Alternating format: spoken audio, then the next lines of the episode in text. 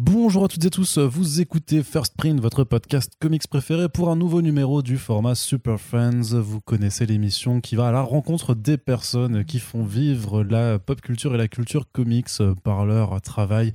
Et aujourd'hui, c'est une nouvelle émission en anglais et on est hyper, hyper content et fier et honoré et tout ce que vous voulez de recevoir Karen Berger en chair et en os dans notre podcast en compagnie de Corentin. Salut, je suis très content. Ouais, T'es content, je, crois que t'es content. Donc voilà, illustre éditrice qui a, à qui on doit la British Invasion euh, des, années, euh, des années 80, à qui on doit euh, énormément de grands comics et qui depuis édite chez, depuis 2017-2018 la ligne Burger Books chez Dark Horse. Donc on va pouvoir revenir avec elle sur tout cet aspect de la culture comics. C'est pas anodin quand même d'avoir quelqu'un comme Karen dans, dans le podcast. Donc on espère que ça vous plaira, même si c'est que en anglais, euh, que vous pourrez apprécier cette discussion et surtout vraiment bah, partager, faites, euh, faites péter euh, les choses. Et puis on s'en fout, nous on a kiffé. Ouais, non, mais vraiment voilà, on est vraiment super content de vous proposer cette émission. Donc le générique va se lancer, puis après bah, toute la discussion est en anglais. Kiffez bien et soutenez le podcast aussi, ce genre d'émission vous plaît. En tout cas, on espère que vous prendrez autant de plaisir à l'écouter qu'on a eu à l'enregistrer. À tout de suite.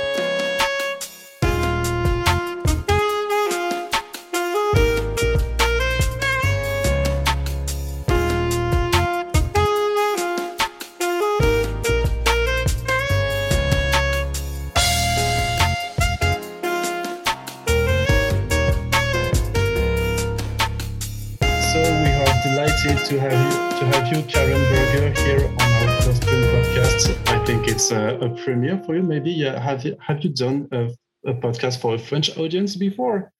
I have not done a, a podcast for a French audience. So thank you so much for inviting me to join you both. I'm very very happy to be here. I'm very excited to talk to you. And we are humbled, yeah, really, because you you're well, this is uh, going to be really difficult not to fanboy a little bit with, with you, but uh, let's start. Let's start. So we are here to speak about Berger Books, obviously, but uh, since we have you here on the podcast, we want to talk a little bit much about before, and so let, us start a little bit about the beginning of your career, if you want to. Uh, could you uh, uh, just tell us a little bit about the premise of your career when you met Mark DeMatteis, when you started to work at DCN and, and Vertigo? The beginning of my career? Yeah. yeah. Is that what you're asking? Yes. Um, well, you know, I knew Mark from college and um, he we both went to Brooklyn College and he was several years older than me, so he got out sooner than I did. Um, and Mark was always a huge comic book fan, unlike me.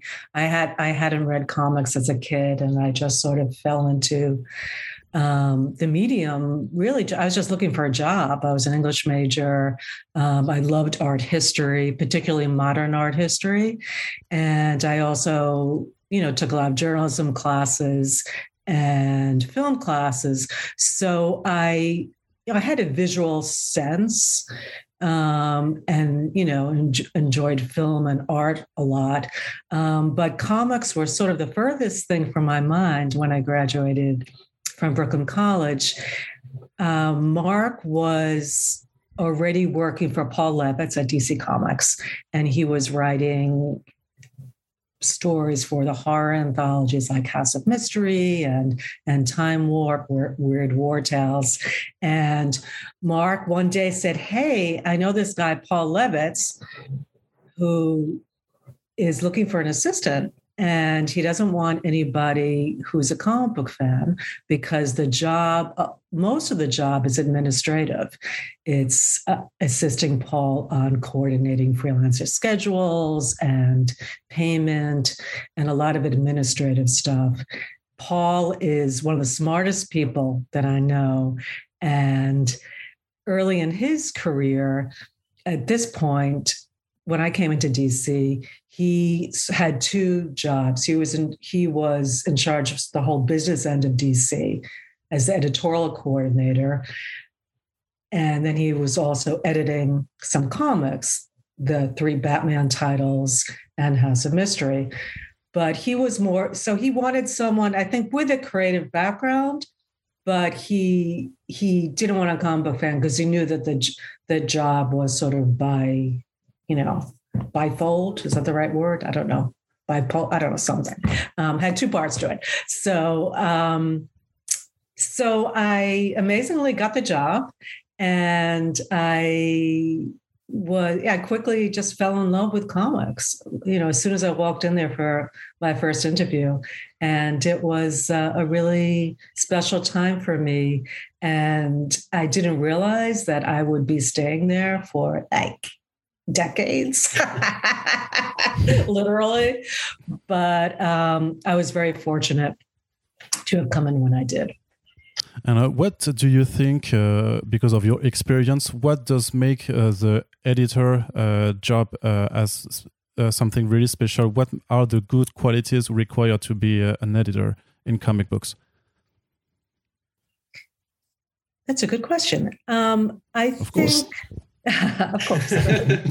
um, I think, you know, a good editor, frankly, in any medium, you know, has to good, have a good sense of story, and um, and has to kind of understand what makes a good story, um, and also you know a story that they're able to market and sell to other people and so i think you need to have as an editor you have to have a good creative sense you need to have a good business sense and but you also you also have to have a good um, way of working with people because uh, and some editors don't um, and and I, I, don't necessarily feel that they're the most effective editors, but I think you know it's all about relationships at the end of the day. And you know, I feel my job as an editor is to make the writer and the artist look good. Um, they're not there to tell my story. You know, I'm here to help them with their story, but I also have to feel that their story is worth telling and worth publishing. So that's sort of a, a very kind of general answer to your question. But um, you've said many times that you weren't a superhero fan, and um, you were more into horror and supernatural, and that's what guided you towards your choices at Vertigo. Um, what makes you special is that you're not from the specific background of the comic book nerd growing up to become an artist or a writer. Um, do you think that's what made your career really specific? Because it, it is specific. You actually change things from the inside. Thank you. Um, I thank you for not calling me a nerd. Um, um, I, I, I think I agree with part of what you're saying. I mean, I think I think because I wasn't a comic book fan, I didn't come in with any preconceived notions of, of what a comic story could be um, or should be. I didn't, um, you know, have that sort of history of comics, especially the continuity stuff and all the company characters sort of embedded in my being. So that wasn't sort of an issue for me. I was able I feel I was able to look at comic storytelling from a fresh perspective and with a real objectivity. I also feel, you know, equally important to that is, you know, being a woman in in what then was a very male dominated field. It still is, um, very much so. But particularly when I came in, you know, 1979. I don't know if you guys were even born then, but anyway, I wasn't I'm. I wasn't 10, but uh, I was 21, but whatever. So, um, but yeah, I think, you know, being a woman is, and, and, and bringing that sensibility to, uh, to the job, I feel also made a big difference. Okay. We also know that thanks to you, we Sorry got. about that car outside. Yeah. Yeah, it's uh, it's all right. I don't think we'll be uh, we will hear it. Uh, you, also, it's uh, uh, thanks to you that we got uh, what we call now the British invasion. Be and you told uh, before in an interview that uh, you really liked the British spirit because they thought differently than American writers, and they've got some kind of irreverence. But do you think that this is still the case, or do you think that American uh, writers have changed now? We can also uh, have some uh, irreverence in the American field now. I think Vertigo, the writers, you know, who worked at Vertigo all these years, particularly British writers, really did make a difference in in comic storytelling in, in modern comics and the, and the kind of stories that you can tell in comics and to and to really sort of break the mold of what makes a good comic story and to really push the envelope and to really um, you know challenge the medium and to challenge themselves as writers too. So i feel that american writers have you know I, I think comics overall, and I know this sounds selfish and maybe a bit kind of conceited, but I think that Vertigo really did change the way, you know, the, the, face of modern comics, you know, mainstream comics in the United States. And, you know, and you can see it in the generations that have followed. Um, and I think that, you know, it started with the British sensibility and the fact that British writers you know I just had a different culturally and and and you know historically you know it's just they're coming to comics from a different perspective than Americans. And I thought that was a really interesting um, angle to take and influence. And and again going back to the fact that I feel that um, the British writers again just really were into revolutionizing the medium more than mainstream American comics writers were at the time. There was always underground comics writers, of course, mm-hmm. um, but talking about specifically mainstream, you know, comics like DC and Marvel, which is pretty much all there was back in those days. And in the same way, when you started Vertigo, it was uh, mostly with uh, DC Comics characters who were revamped and reinvented, uh, such as the Sandman or Kid Eternity. Uh, but then came the creator-owned part, and it was really, um, I mean, what, what we know now today as the Image Comics uh, age, with the saga and uh, I mean every comics that goes now that goes out now at, at, at Image uh, mostly comes back to the Vertigo revolution. So my question would be, um, how do you see uh, you're part of it. The uh, modern um, indie mainstream, I, would say, market of comics. You know, when when I first started Vertigo, my plan, my publishing plan was was to produce um, two series or two projects a month.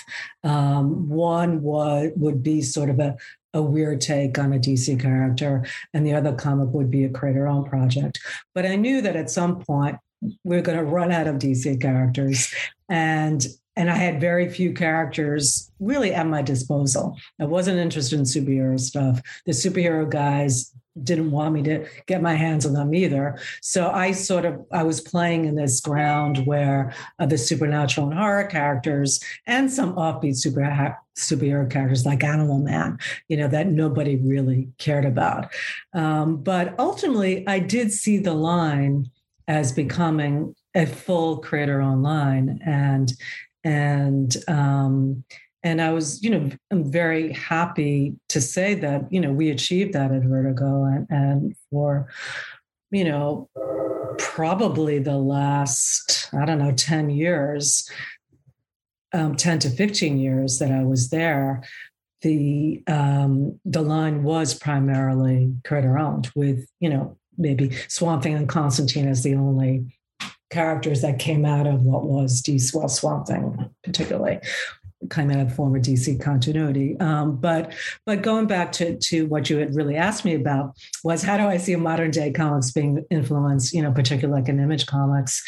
Um, I think it's great. I mean, I think that there's so many great um, writers and artists out there and so many great stories and, and series um, being published um, by Image, by Boom, you know, by by you know a, a lot of um, indie publishers, and I think that it's wonderful that creators have the opportunity and the platform now to have many places to tell their stories. Because back in you know the old days there there weren't that many opportunities. So i feel that it's um, you know i'm very proud uh, to see how where comics have gone and and and and to have you know helped really two generations of comics writers sort of get on that path and achieve their goals and to become, you know, I mean, they came in really talented, but obviously to uh, produce such, you know, memorable work. When you left Vertigo, what were your what was your feelings about what the imprint ha has become uh, because we saw a lot of change also due to the fact that uh, Warner was also uh, uh more and more uh, implicated in the branding of DC Comics and Vertigo. And what were your feelings when uh, finally DC ended the the label? Um, I, you know, I left Vertigo because the company was changing and they and warner brothers who had owned dc for many many years you know they pretty much left us on our own. And um, you know which had its advantages particularly from a creative point of view particularly in, ter- in terms of creator owned work. Um, when warner brothers decided to to come in you know whole hog and really concentrate on developing the superhero characters and i believe you know, with a purpose, un- understandably, of of you know catching up to Marvel in terms of the films, because DC, you know, had some great films that were made, but you know that being able to you know to see what Marvel had done cinematically and, and DC really needed to get their act together, to be honest. So you know, you know, from a business point of view, I understand why they put all the energy on uh, the uh, superhero comics, you know, I do feel that they were personally um, short-sighted in in terms of uh, really tamping down the creativity and, and the new ideas that were coming out of Vertigo. But um, you know, not my company. So, was, right. Um, and um, so ultimately, that was the reason that I left because I, I could see which way the wind was blowing already. And it, and I knew that vertigo at some point was going to be, you know, put to rest. And I was like, hey, let me get out now. um, well, the going's good and uh, and yeah, so that's essentially yeah what happened. And um, and again, not surprising that they made the decision that they did. And if I was a business person, maybe I would have made the right decision. But if you, but I feel if you're working, if you're a business person in a creative field. I think it's important to really keep your options open, especially when it comes to um, you know, looking for new ideas and, and new voices and new visions. So I was very ha- I was very happy to you know to then uh, set up shop at Dark Horse because you didn't feel that they wanted still to uh, to uh, for Vertigo to be the place for new ideas and new writers to to come out. It was not like that. Yeah, anymore. DC was not. DC wasn't interested in creator owned projects anymore. They were interested in in projects that, you know, if they were creator owned, um, they had to and somehow connect tangential tan, tangentially to um, DC characters or, D, or DC continuity continuity. Um, or they had to be um, i think quote unquote more commercial which mm, okay. Okay so, so you took a short whatever one thinks that is whatever whatever one's definition of commercial is you know? Yeah so you took a short break from comic books uh, after you left vertigo but less than four years afterwards, you, you started again at Dark Horse with Berger Books. So, what made you come back to comic books? Well, I really missed it. Um, I, I, you know, when I left, it was it was tough. You know, I, you know, I had a wonderful career, and and I really grew up at at DC Comics and uh, made so many friends. I met my husband there, and Richard Bruning, who is design senior vice president and design director DC, and is now you know design guru and art director Berger Books, and uh, you know it was you know an amazing, amazing uh, time of my life. So it was uh, you know it was a definitely uh, an emotional uh, had an emotional impact on me leaving, and uh, sort of getting used to not being a DC anymore. And so much of my identity was wrapped up at being, you know, at founding Vertigo and all the work that I'd done there. But I felt that it was, you know, change is good and change is never easy usually, and nor should it be. I think we all need to be challenged in our lives, um, both personally and professionally. So I thought that this was a good, you know, it was a good thing ultimately. And, um, you know, uh, I struggled a bit right afterwards, but it was good to take a break from comics, I realized mm-hmm. after all these years, I just really wanted to kind of clear my head. Mm-hmm. So I spent some time actually working with Jenette Kahn, um, you know, the president and yeah, sure. for many years.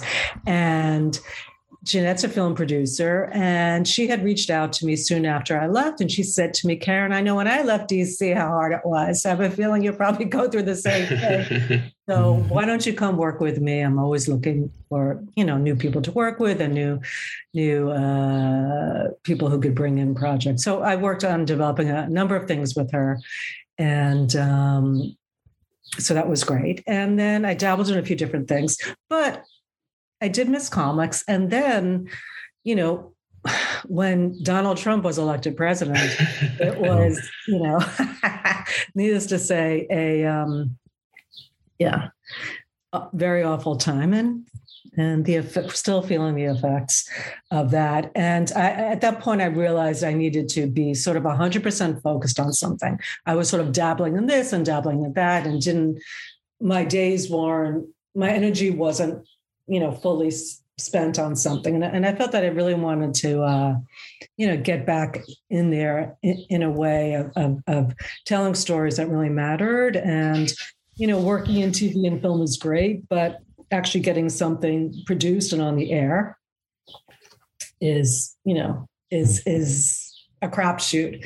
And, um, and, and and you know the rewarding feeling that I got from working in comics all those years, I I wanted to kind of go back and sort of harness that again mm. um, for myself. Um, but I also wanted to selfishly, but I also felt that I still had, you know, something to say. And I wanted to be able to, uh, you know, work with people, you know, new people that I hadn't worked with in the past, but also people who I had worked with and to really kind of um, get back in the game. Yeah, and that's also a, a more specific question because uh, from the beginning of your career to uh, to the, the, the foundation of Berger Books, uh, the entertainment field has really changed with uh, the development of movies, video games, uh, streaming, and so on. But you still got back to comic books. So, what make comic books so special for you? Is it still a relevant form of art nowadays? I guess the answer is yes, but uh, could you explain why it is still relevant today? I think comics are more relevant today than ever because I think the rest of the world is catching up to, you know, to the unique aspect of comics and that the um you know the fact that you could you know in this digital age sorry i live in a quiet street but there are a lot of trucks going through it sorry right. um, in this digital age where people are glued to their devices and and also are, are entertained by their devices as well too in terms of you know um, video games and just social media and tiktok and everybody just you know is always looking at their devices. Have being able to actually have a book that you can you know hold in your hands and it's okay reading digitally as well too of course but i'm still a book person and being able to have that escape um, and that intimate relationship with a story, I think is very special. And the fact that comics, you know, is that amazing blend of writing and art makes it, you know, even more special. Okay, so could you explain a little bit to us because we don't know uh, in in France uh, how does how uh, do, uh, how works Berger Books as a, a structural uh, as a structure company? As a company yeah. How how does it work? What what's your uh, like uh, what do you do on a, on a daily basis uh, at berger books? Oh okay. Um, well i have a great gig here. I will say that because I, um, when I came back into comics, you know, I called up Mike Richardson because I had looked around at other comic publishers and and book publishers. And, and I and I had been offered jobs from other people, but Dark Horse was the one place that actually I wasn't offered a job at, but I well when I looked looked around and try to visualize where I think I could be happy working and and the place where um, you know companies where the publishing attitude and perspective you know was simpatical with my own you know dark horse really stood out not only from a creative point of view um, but from a creators rights point of view from you know the progressive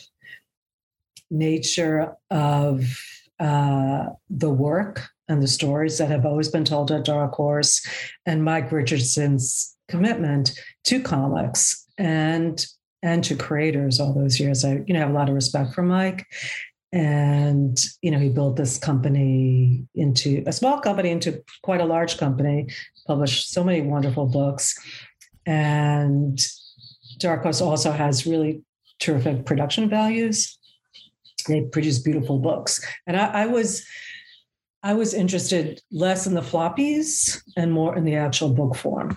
And so when I came back, I, you know, I wasn't really looking to get back into comics on a monthly comic basis, which is, as you know, how we do it here in the States. We're not smart like you guys over there and do classes, which is a lot, uh, you know, you can plan out your time better. It's not like that sort of, you know, monthly grind, which you know i'm slowly getting out of my system out of, out of decades. It's it's you don't realize you have it but it's it's like you're always on deadline you're always on deadline.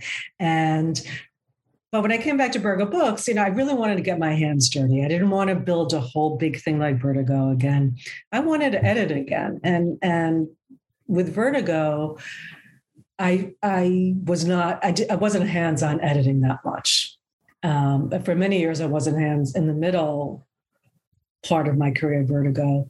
Uh, I was barely doing any hands-on editing at all. It was all, editor-in-chief stuff, and um, and being very involved in the development process and and and in acquiring projects and getting projects off the ground with the editors. But on the day, I, I wasn't doing the day to day, and I missed doing the day to day. So I really wanted to get my hands dirty. I didn't want to have a staff. I didn't want to do a lot of books. I wanted to keep my sanity, um, have a good time, and put out some good comics by some people who have something to say and people who I like and people who I would I would want to work with. So um, you know, I'm not, I know I'm not answering your question again. I'm doing that again. But a typical day is, you know, I depending on what project I'm working on, really depends on what work is is up on in my plate on my plate.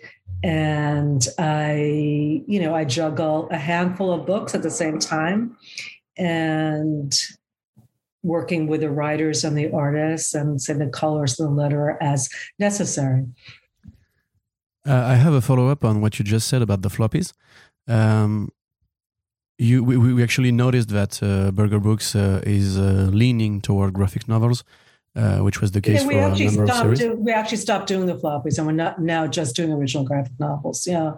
Yeah. Okay. So I mean, my, my simple question is why?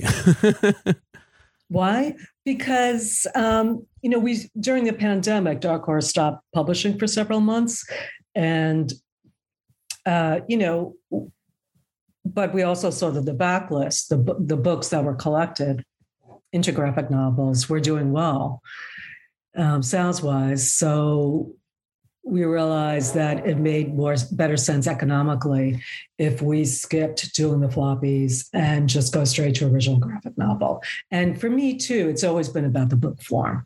The floppies were sort of another way of, of getting to that form and also sort of having the best of both worlds in terms of the comic book audience and the book audience.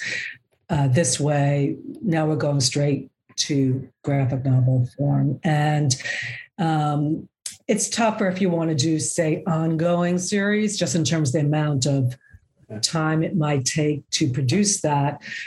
But you know, that's the way it is, and that's what book publishers do too when they do works of series fiction. So I'm really sort of approaching myself more as a book publisher who happens to publish comics or whatever. Does that make sense?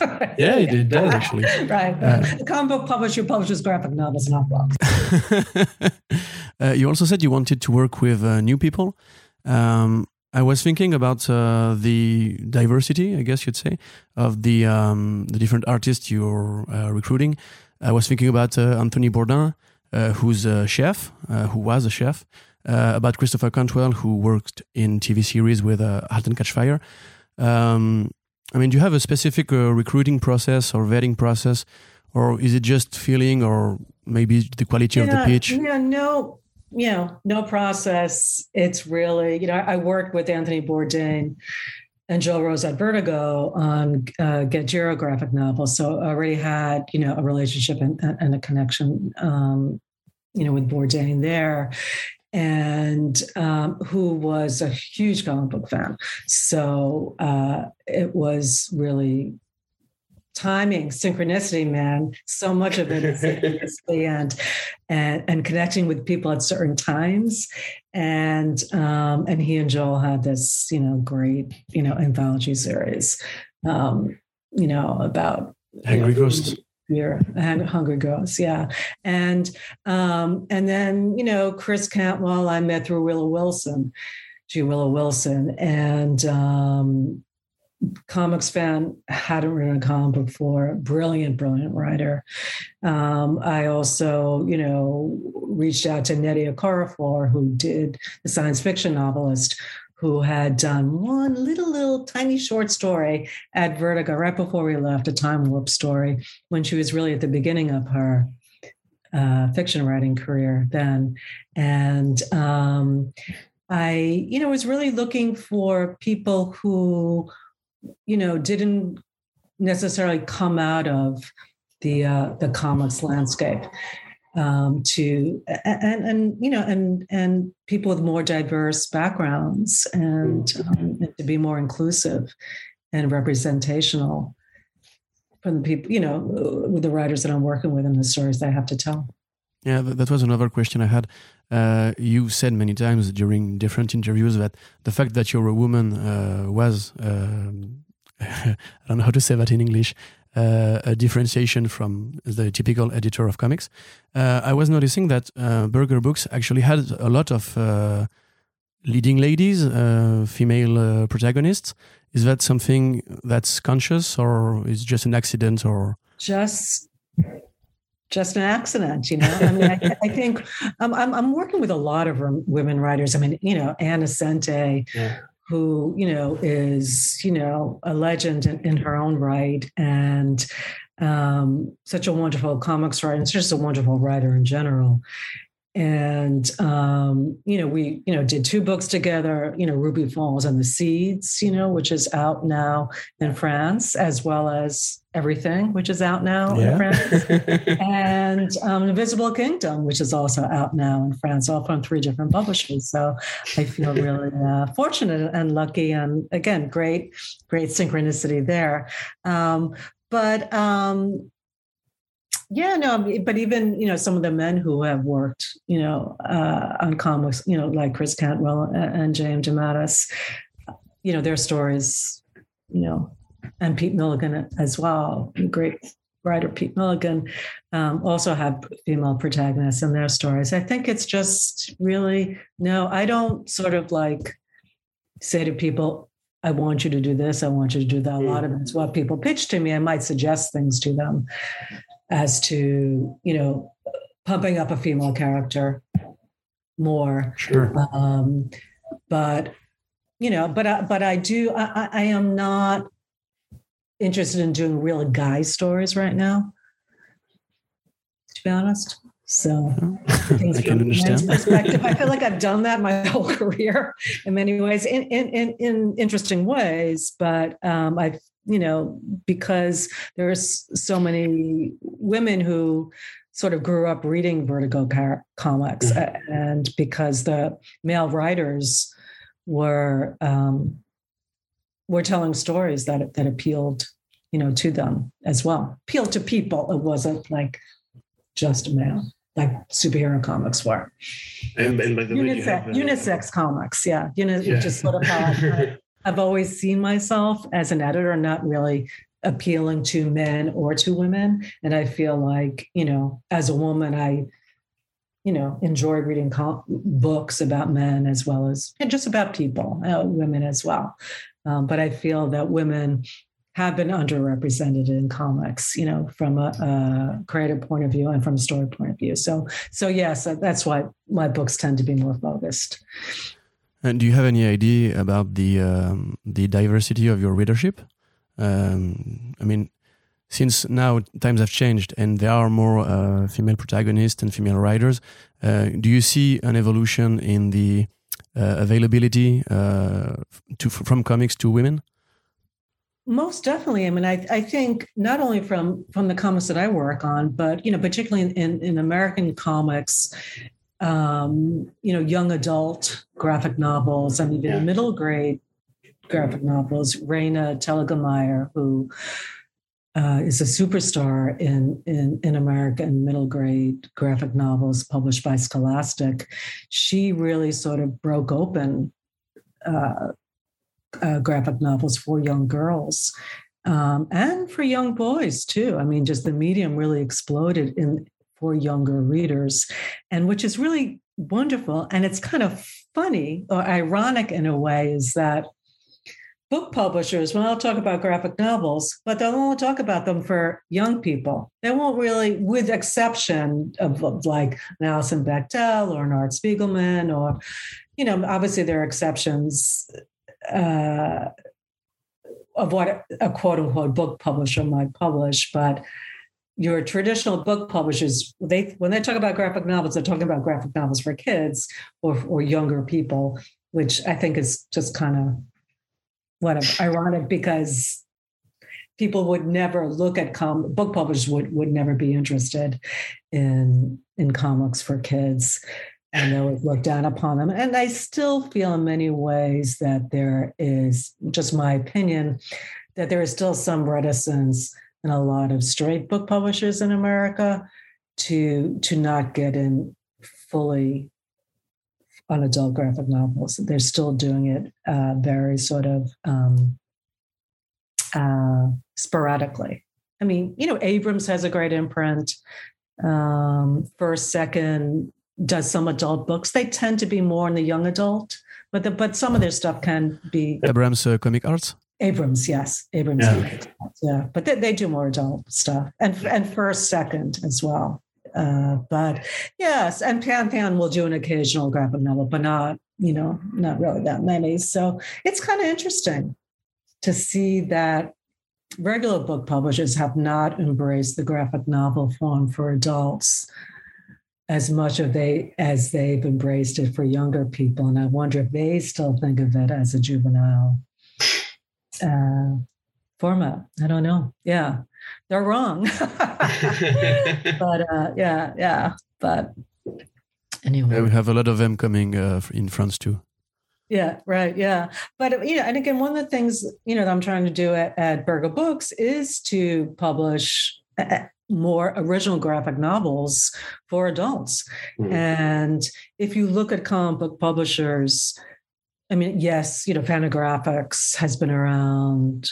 You know, Drawn & Quarterly Unfortunately. have published some very you know wonderful books themselves but um they're but the other comic book publishers again they'll uh, publish an occasional graphic novel but they still tend to be very floppy comic book Yeah. format and and I'm trying to focus Berger Books now, particularly since the pandemic, where I'm just looking at things as original graphic novels um, to to to um, kind of escalate the graphic novel for adults more in in comic in the in publishing.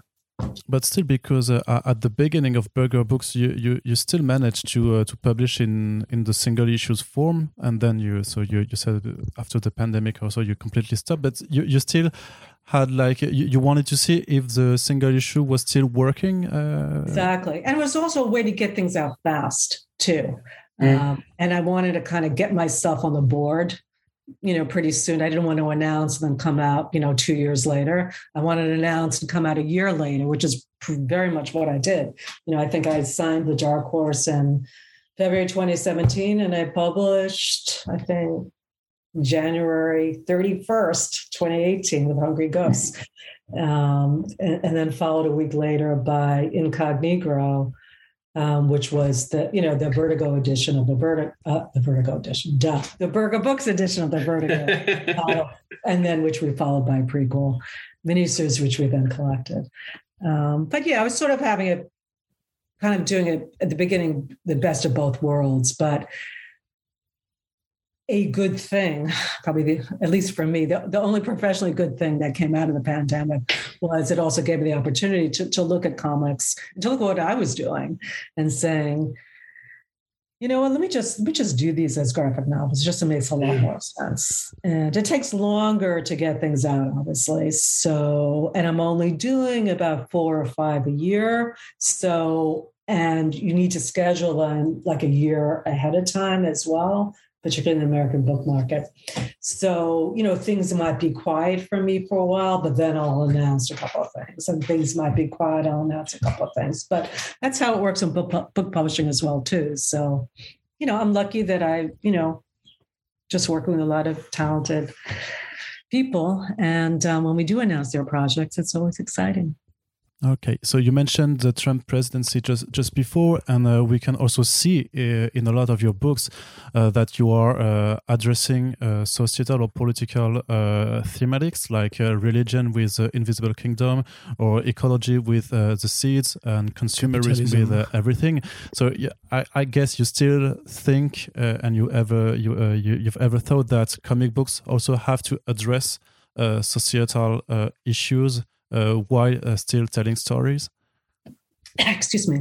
Um, yeah, I've always thought that you know comics were a great platform to address you know societal and political um, aspects of our lives and our times, and you know back in the Vertigo days, you know we published a lot of political um, work and um, you know and Berger books honestly is, is very much the sensibility of the line is very much an extension of what you know of what i was publishing at vertigo.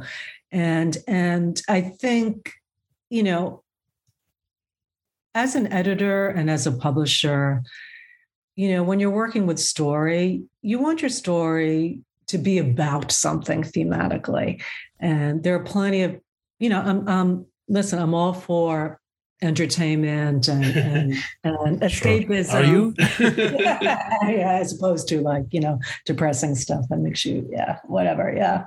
Uh, makes you want to hide under the bed or something. Um, but, uh, you know, I mean, I think with any form of uh, literature or, or entertainment, you still, I mean, you want to keep people engaged. Um, but you, but you know, I feel like you want you want to say something. You want the, the, the works to to be about something. To you know, I mean, we're all human. We all look for, um, uh, you know, we're all looking to for stories to uh, to help us kind of you know deal with the world, um, to show us different parts of the world, um, to transport us to different you know places. And um, and to really just tap into uh, what what it's like to be human. And you know thematically it's a theme is always such a big big aspect to the books that I'm that I'm working on. And um, you know if you look at a book like the seeds um, you could yeah you could you could have done that story you know in, in a very different fashion. You could have had your you know tech people on one side of the wall and your uh, you know people who have dished the system and gone off on the other side of the world and done a very different story. It didn't have to be about the planet dying. It didn't have to be aliens coming to this dying planet and, and trying to salvage what was left of, of, of humanity here.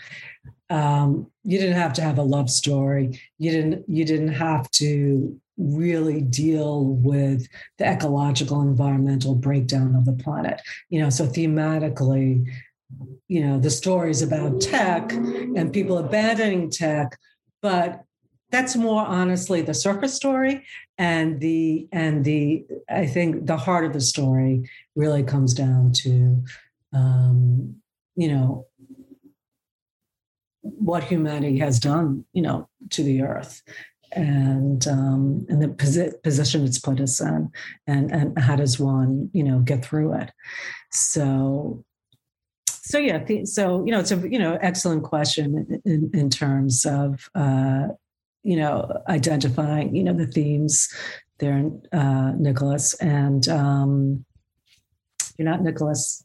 You are Nicholas. Did I just call you by a different name? Uh, Arno. Arno. Arno. Oh, you're Arno. Arno. Right. Nicholas was the publisher. I'm sorry. yes, Nicholas. You, sorry, sorry, sorry. Yeah, yeah, yeah, yeah. Uh, but speaking about uh, Nicholas, uh, I wanted yep. to get just a little bit about uh, about everything and this kind of books because as an editor, you so you all about creating stuff and letting your writers and artists express themselves. But as an editor, you, you said before it's also like a, a, a marketing also position a little bit. So you have to make the the comic books uh, sexy. Uh, I, I I say for the for the readership. So how do you also trace the line between the weirdness of a comic book and also the, the the the fact that you have to to make it appealing because like the the, the Christopher's Cantwell's like she could fly or everything is great but it's also kind of really weird. Kind of so crazy. how how how do you make it sexy? Well, I, I think weird is sexy, you know. and, That's unnecessary. Um, yeah. yeah, and I think normal is boring, and I think there are a lot of people who who think like that as well too, and um, so but it needs to be relatable. It's not weird for weird's sake. And i think that's the difference between you know uh, people who you know especially when i was starring vertigo there are a lot of you know um, people who came in who try to do from other publishers who try to do vertigo like books and they'll, they'll say oh it's weird. It's like vertigo or it's weird. So it has to be good. It's like no it doesn't have to be good if it's weird. If it's weird, there needs to still be context. It still has to be relatabilities. You need to be you need to be saying something in the work that you're doing, and and you still want to be invested in the characters. Um, and you know, and and, thematically, you want to have an underpinning in, in your story and and you know going back to everything i mean you know we're you're talking about you know the pursuit of the American dream and the pursuit of happiness. And it's not necessarily even the American dream, I think, you know, globally, it's just the pursuit of just being happy in one's life and and and consumerism how we're all slaves to mm. um, you know to consumerism and buying things and and and how dependent we are upon that and and just sort of the feel good nature of the world as it's presented to us. And and, and i think particularly even more so now that you know we're, we're all on our devices all the time there's just this you know almost expectation that everybody has to be happy or everybody should be happy.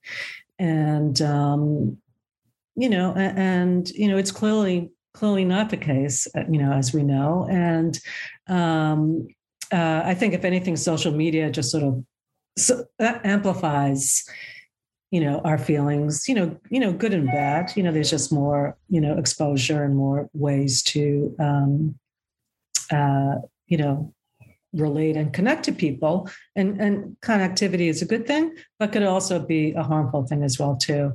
And i know i'm sort of rambling getting off topic a bit so i apologize but um but i think uh, when you market something you still want to have a handle um, on on what's appealing about the story.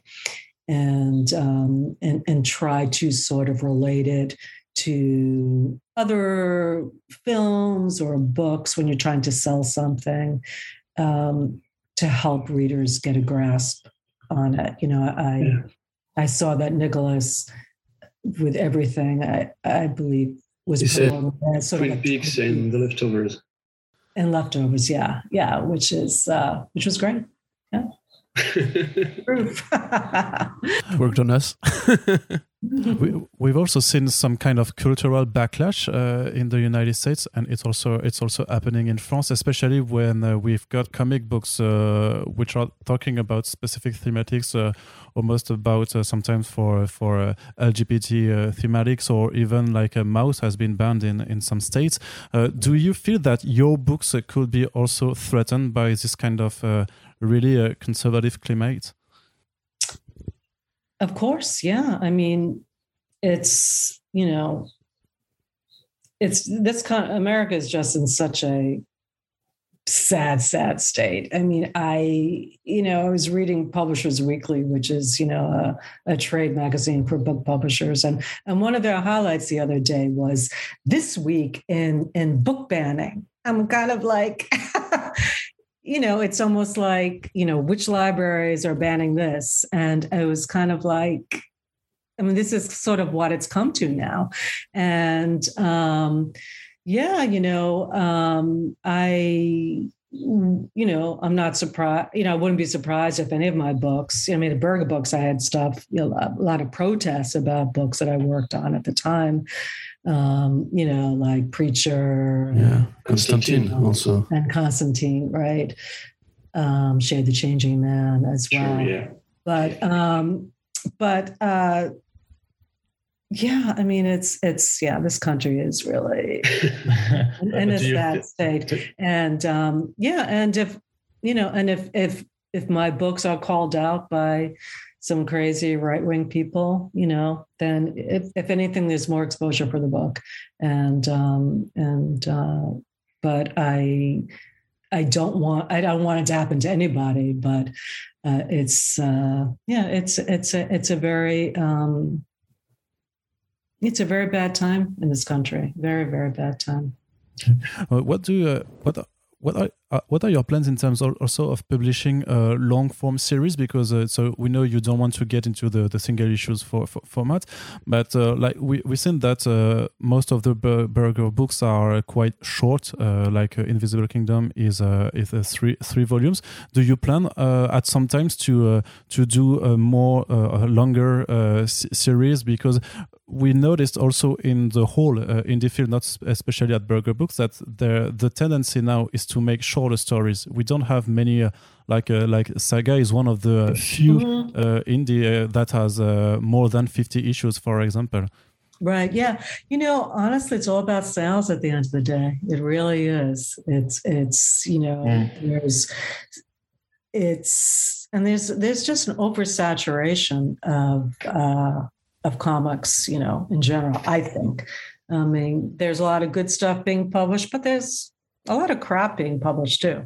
and um, you know, and uh, it's it's hard to kind of make your way through um, what's good and and um, you know, but you know, but on the plus side, there there are more comics, there's more diversity of comics for for for different readers as well too.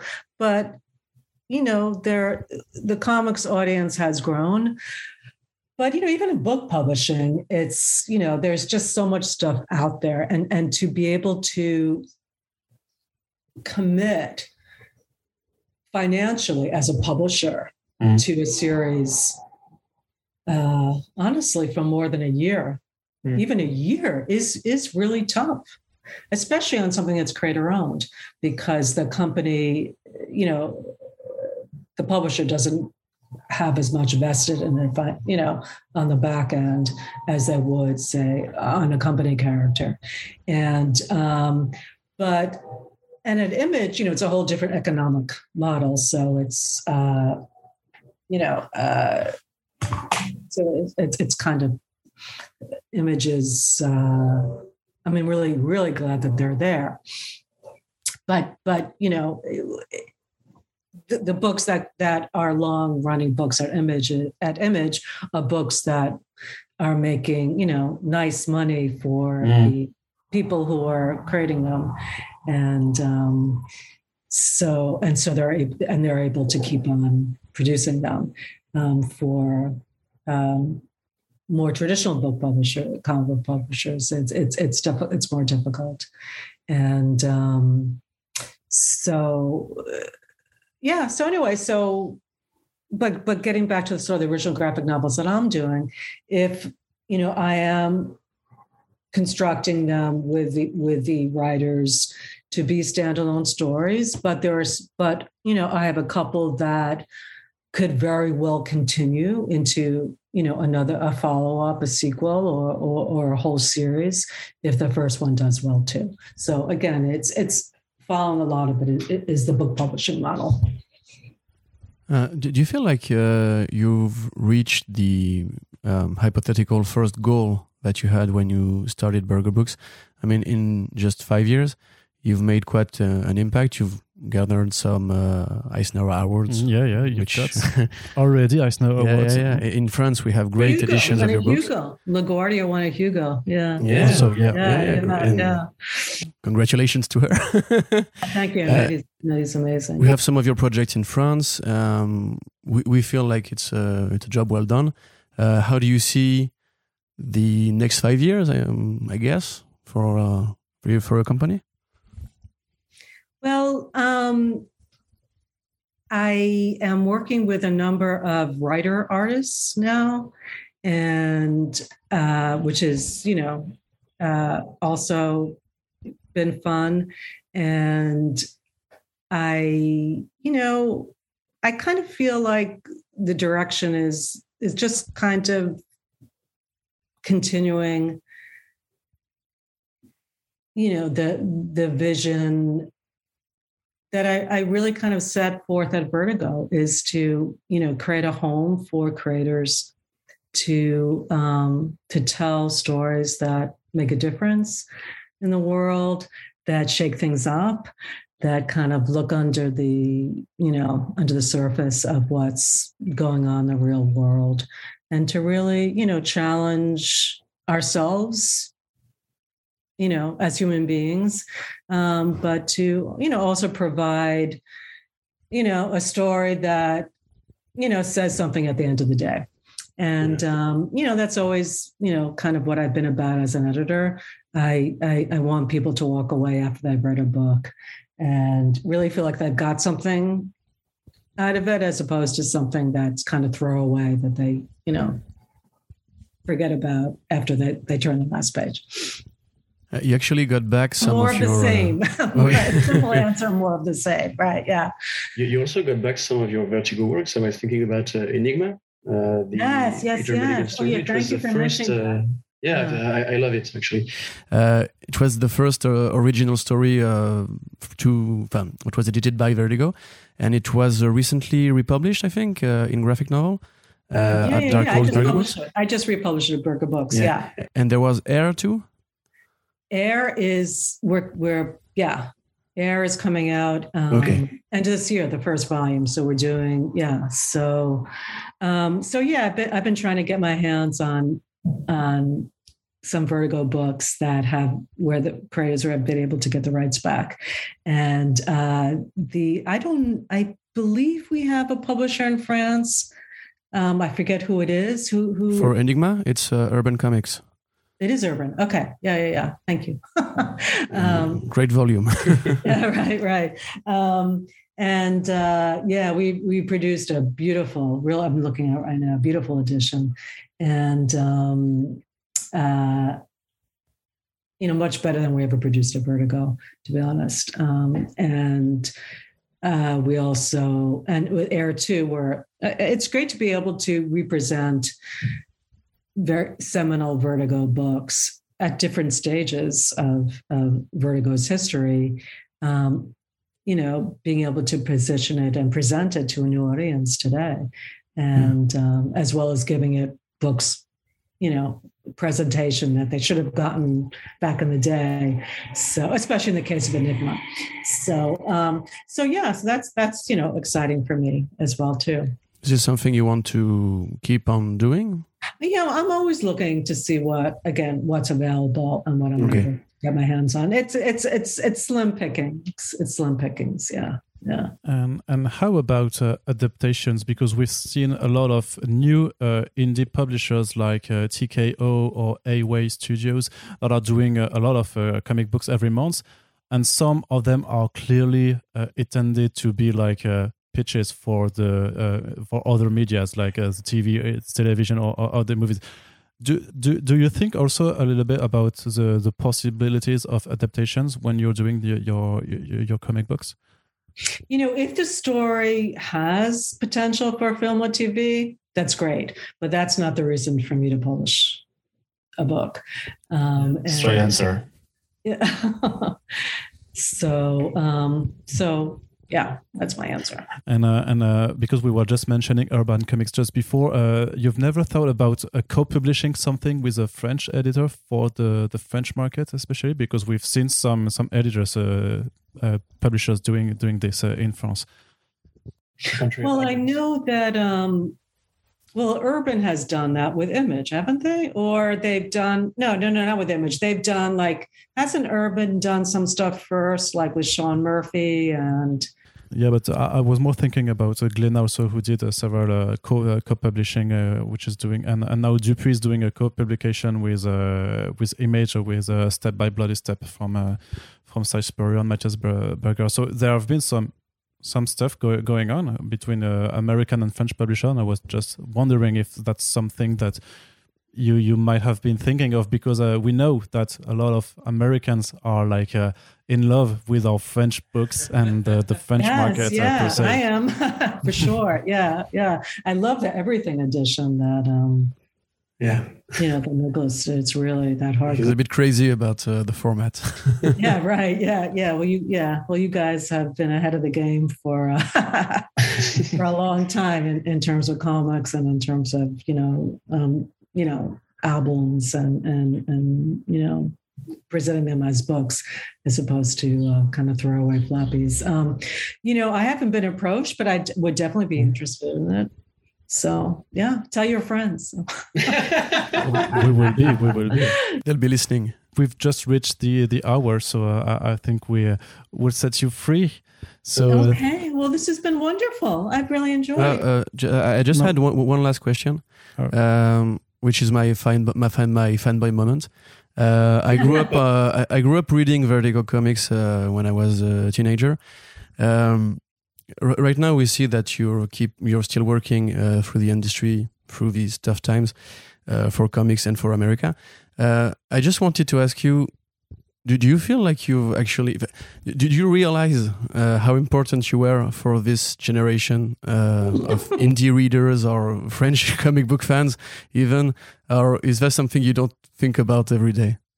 That's, very, that's, very, sweet of you to say.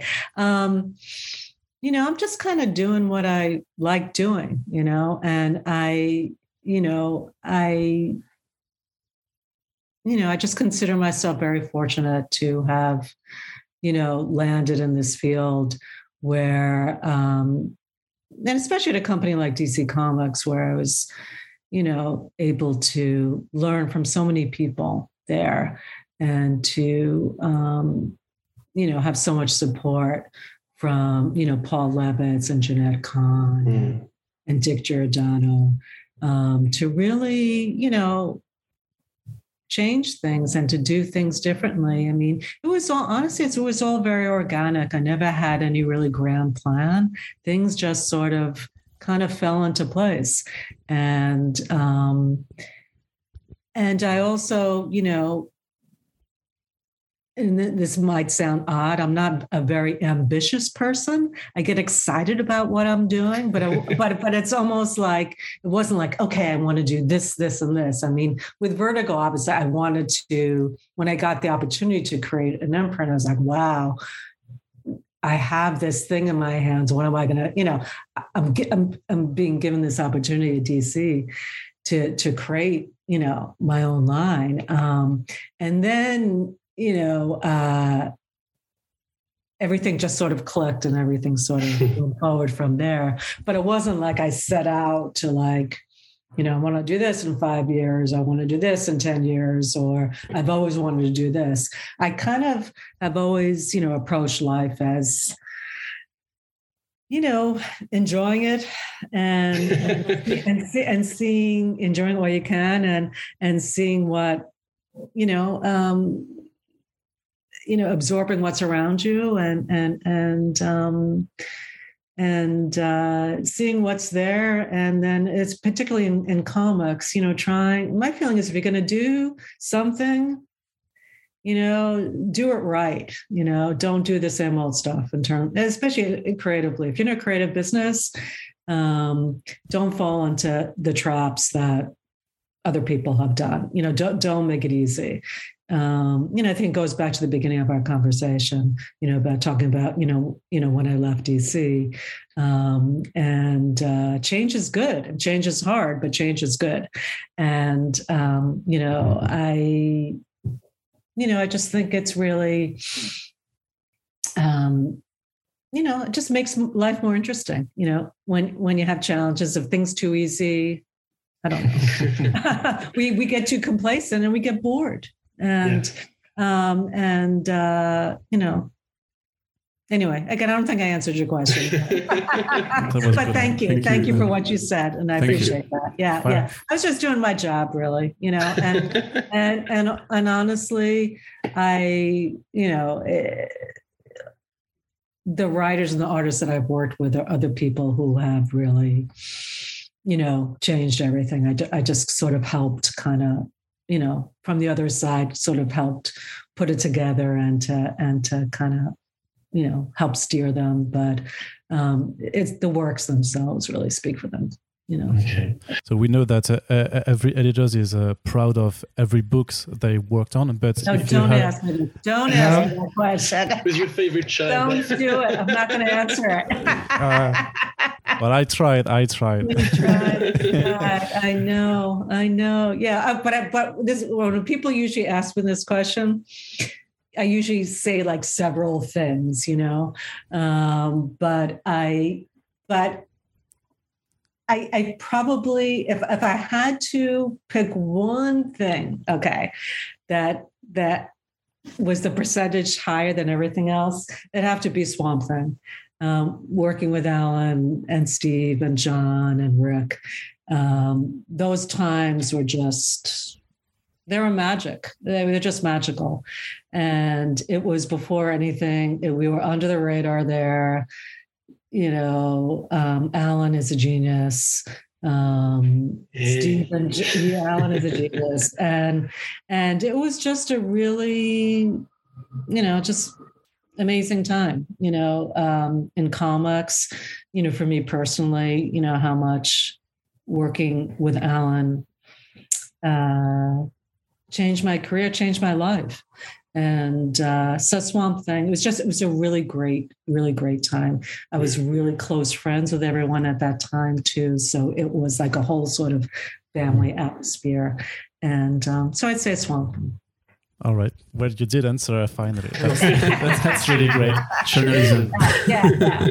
So, so, th th so, so we will set you really free uh, th this time. So we just have to thank you so much for uh, for accepting to uh, to do this podcast with us. It's really uh, really humbled to to have you here, oh, and it was uh, a really a really great time uh, with, with you. So just thank you, thank you, Karen, and and we'll see what the next books from Berger Books are, and we are looking for forward to to read them.